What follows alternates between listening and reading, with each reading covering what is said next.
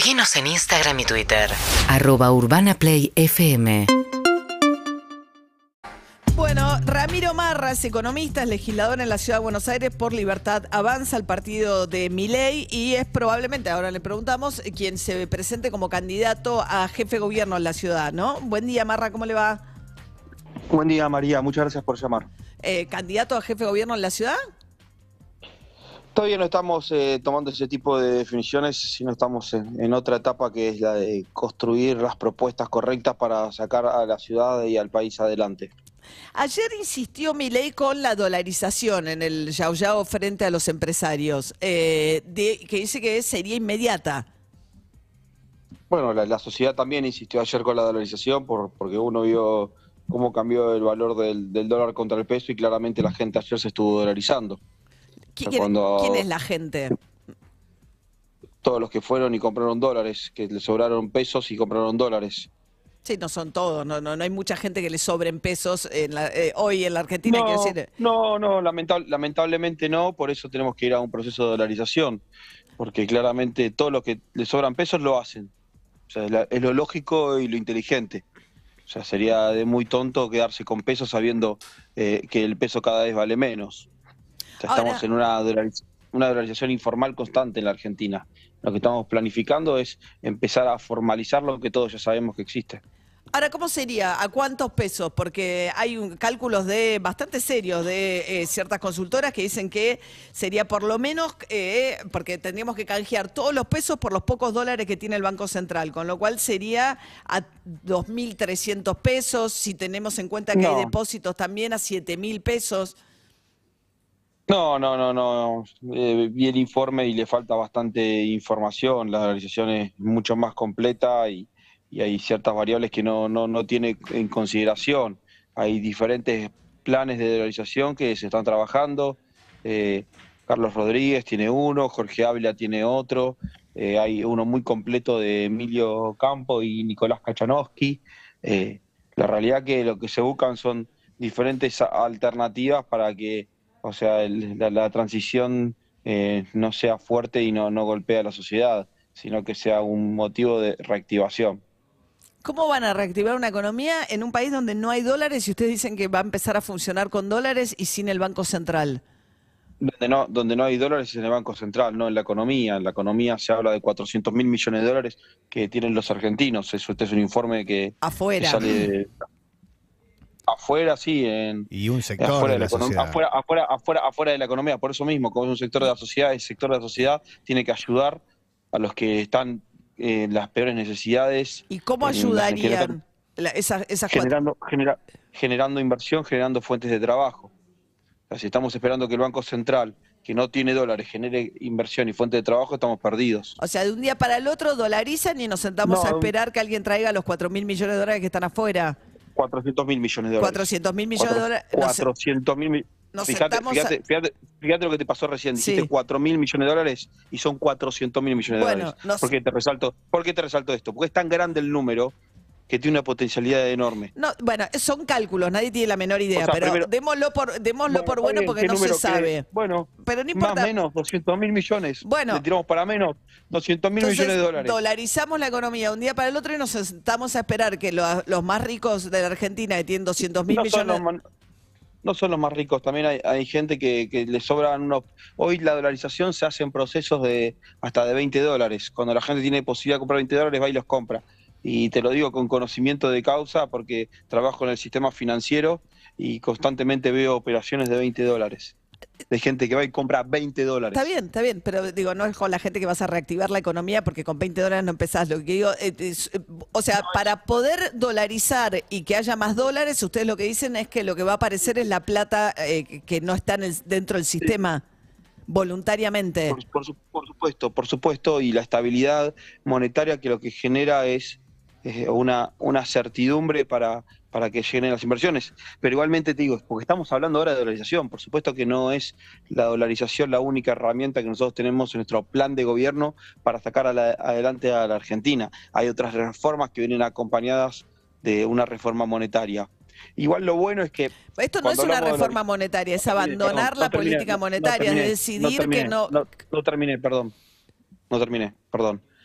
La reforma monetaria va a venir acompañada de otras reformas que son también sumamente importantes. ¿Qué es lo bueno? Lo bueno es que si no te gusta tener dólares, puedes tener otra moneda. Y sí, es una reforma de la política monetaria. ¿Por qué es una reforma de la política monetaria? Porque esta política monetaria lo único que genera es pobres. Yo no quiero más pobres en la Argentina. Pero ¿cuál sería, perdón, eh, Ramiro, soy David Cayón, ¿cuál sería la política monetaria cuando, cuando vos dejas de tener moneda? O sea, perdés la herramienta, el Banco Central deja de Si ya tener... no tenés moneda. ¿Eh? Si ya no tenés moneda. No, si tenés- ya No, tenés moneda. tenés una moneda que está devaluada, pero la tenés, digo. Bueno, pero- pero- podrías aplicar política monetaria. Pero pará, pará, pará. Podrías aplicar política monetaria. Puede ser que vos creas o todos aplicando. creamos que está, que está errada la que se aplica. Pero podrías aplicar política monetaria. Ahora, cuando vos dolarizás, cuando vos dolarizás, quedás aplicando. atado a la política monetaria de los Estados Unidos. Si, si el O de dólar. otro país, pará, pará, o pará, o de otro país, porque vamos a poder usar la moneda que queramos. No tenemos, no tenemos que estar atados al dólar.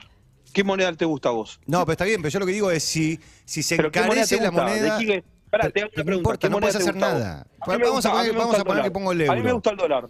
A mí me gusta el dólar y a la mayoría y a la mayoría de los argentinos nos gusta el dólar. Por algo compramos dólares.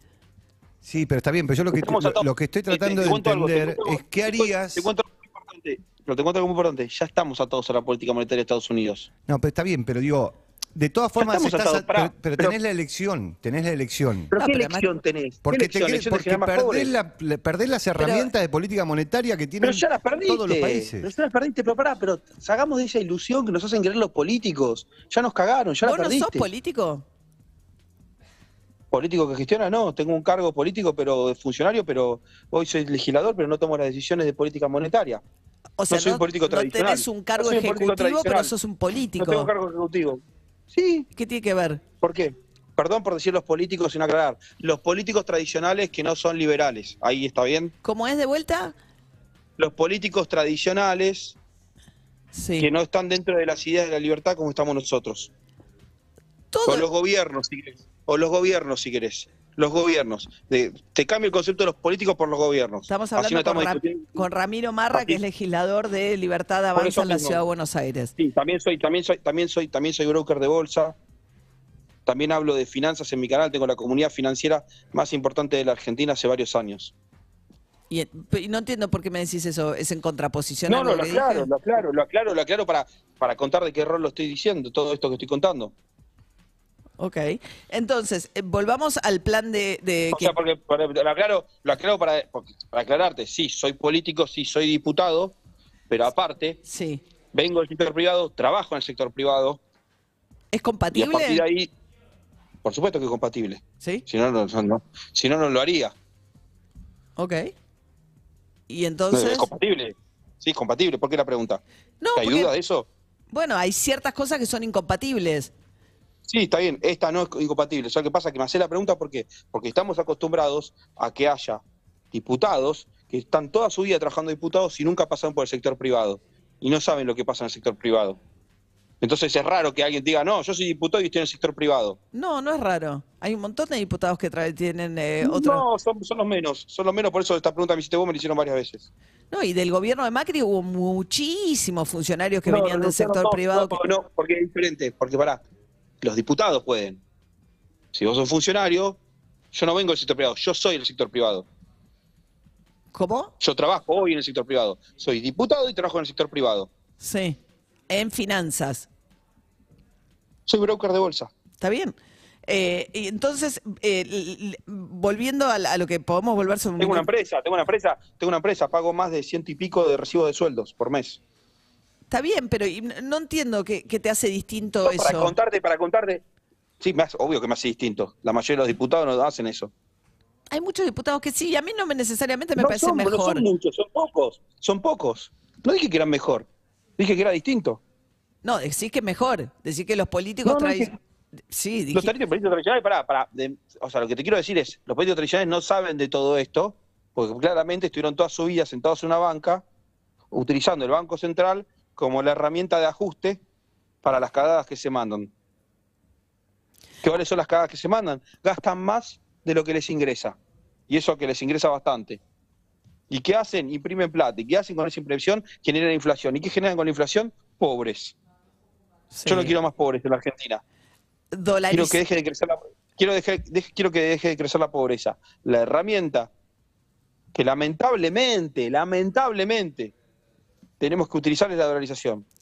Cuando fue el Me 1 a encantaría, me el encantaría, 1 a me encantaría 1, tener una moneda, el me 1 a encantaría tener una 1, moneda fuerte. el 1 a ¿Cómo? 1, el 1 Sí, a Bajó la 1, pobreza. ¿eh? Sí, bajó la pobreza en el 1 a 1. Bajó ¿Cómo? la pobreza en el 1 a 1. subió el desempleo El muchísimo. desempleo. Bajó la pobreza. Subió el desempleo brutalmente. Bajó la pobreza. Ahora, pará, no te estoy diciendo que el 1 a 1 por- fue perfecto. Te estoy diciendo la variable pobreza bajó. Tuviste una, una salida, un estallido brutal, un- pará, tuviste un sí, brutal no, no, sí, endeudamiento sí, y te subió muchísimo el desempleo. Comparto, Lo que pasa que comparto 100% lo que decís. Comparto 100% lo que decís. Por eso no fue un modelo ideal. Fue lo mejor que tuvimos hasta ahora. ¿Por qué? Porque bajó la pobreza. Porque todo lo que te hiciste tenés razón. Pero también tenés que aclarar que bajó la pobreza. medida por ingresos bajó la pobreza en una situación en la que tuviste fue una suba brutal del desempleo. Y Está un bien, endeudamiento que sí, tremendo pará, que terminó pará, en un bruto razón. estallido. Entonces, ¿qué es lo que salió bien de la, ahora del que 1 a tenés, 1? ahora que tenés, ahora que tenés trabajadores pobres. Yo prefiero no tener pobres. Vas a tener mucho más pobres si dolarizás. No, no. Si me está diciendo que hablamos del 1 a 1, estamos tomando el 1 a 1 como ejemplo, bajó la pobreza. ¿Estamos de acuerdo que bajó la pobreza? No, o sea, bajó la pobreza. Sí, no, no, pará, no puedo estar, no, pará. Si yo estoy de acuerdo con vos que subió el desempleo, si no yo te digo, no, no subió el desempleo, sería, son datos duros. Subió el desempleo es un dato duro. Bajó la pobreza es un dato duro. ¿Estamos de acuerdo? Yo Sí. quiero que baje la pobreza. Después, por supuesto que hay que preocuparse porque no haya desempleo, porque el desempleo también es una consecuencia de la pobreza. Además ese Si sistema te que- funcionó con unos niveles de endeudamiento brutales. Fue que- Totalmente. y por es- supuesto entonces- que por eso, por eso que te dije que no era solamente una propuesta de una reforma monetaria, también una reforma fiscal. Fue un grave error de los 90. Y mirá Entonces- que yo Entonces un harías un ajuste, 90. entonces harías un ajuste, esto estaría acompañado de un mega ajuste, por ejemplo, eliminar la obra pública. Sí, puede ser tranquilamente. Eso es lo que dijo Milei, que terminaría con la obra pública. Sí, Bien, ¿qué otra si es cosa necesario, cortarías? si es necesario, si es necesario para que no haya pobres, para que deje de crecer la pobreza, sí, por supuesto. ¿Qué quiero? Obra pública, pero pobres. Si La vas a dolarizar vas a tener mucho más ¿qué- pobres inmediatamente. ¿Qué, prioridad? Si ¿Qué, vas- qué prioridad? ¿La obra pública o la pobreza? Si vas a dolarizar vas a tener, digo, es bastante simplista la manera en la que lo estás planteando, pero si vas a dolarizar vos sabés perfectamente que vas a tener una pobreza, un salto Bueno, brutal. disculpa, acabas de decir una cosa que te lo tomo también. Es demasiado simplista lo que estás diciendo. Como lo mío es simplista, lo tuyo también es simplista. No, no es simplista, es fácil, no tenés Sí, dólares, lo mío tampoco dolarizás es simplista día entonces, pará. Pero pará, pará. Pero vos me estás diciendo simplista a mí. Cuando te digo simplista a vos, me decís no, no es simplista. Ok, bueno. eh, o sea, no, si no, no vamos ya a ningún lado del debate. No me puede decir que es simplista cuando nosotros tenemos un, un equipo de profesionales, Te tenemos un plan de gobierno que sabemos que no es... Pará, pará. Y te lo repito, tenés razón que no es simplista, pero no es la manera de llevar la entrevista. Vos me decís simplista, me estás minimizando algo que es un trabajo profundo que obviamente no, no, no tenemos tres horas de programa para estar llevándolo a cabo. Y aparte, o sea, todavía no está presentado del todo el plan porque no, empezó ni la campaña. No te preocupes que nuestro plan va a ser completo. Ahora la pregunta es, ¿el resto de los espacios políticos presentó algo? ¿Dijo algo? ¿O están hablando todo de dolarización porque el resto están calladitos? No, bueno, cada uno presentó cosas que por ahí no, te- no, no te ¿Qué parecieron. presentaron? No, no, no, no inventamos, no presentaron nada. ¿Qué dijeron? ¿Qué van a hacer? ¿A vos te parece Nosotros, que dijimos ustedes los- nosotros somos, nosotros somos los que, nosotros somos los médicos que te decimos, te vamos a meter en el quirófano y te vamos a amputar una pierna. Pero ¿sabes por qué te vamos a amputar una pierna? Pierna, porque te vamos a salvar la vida. Bien. Porque si no se te va a infectar todo el cuerpo. El resto, ¿sabes qué hacen? Se, esco- se esconden. No, y yo lo veo ir a todos y cuando lados. y cua- ¿y sabes por qué esta, y- sabes por qué esta, re- esta entrevista es intensa? Y les ponemos énfasis, y vos me decís algo, y yo te respondo, porque estamos hablando de algo, con sustancia. Bien. Si lo llamás a cualquiera de los otros espacios políticos, seguramente va a una, una- una entrevista tranquila, relajada, que no te van a terminar diciendo nada y van a ganar tiempo solamente. Van a querer generar un poquito de conocimiento público. ¿Para qué? Para ver si los pueden votar, para ver cómo reman después para la próxima elección. Nosotros no, nosotros decimos lo que muchos no quieren decir, los problemas que verdaderamente tiene la Argentina. Bien. Ramiro Marra, economista, legislador de la ciudad por Libertad Avanza. Gracias, Ramiro, que tengas buen día. Muchas gracias por la entrevista, me gustó mucho. Hasta luego. Bueno, me alegro. Hasta luego. 8 y 52 de la mañana. Seguinos en Instagram y Twitter. Arroba Urbana Play FM.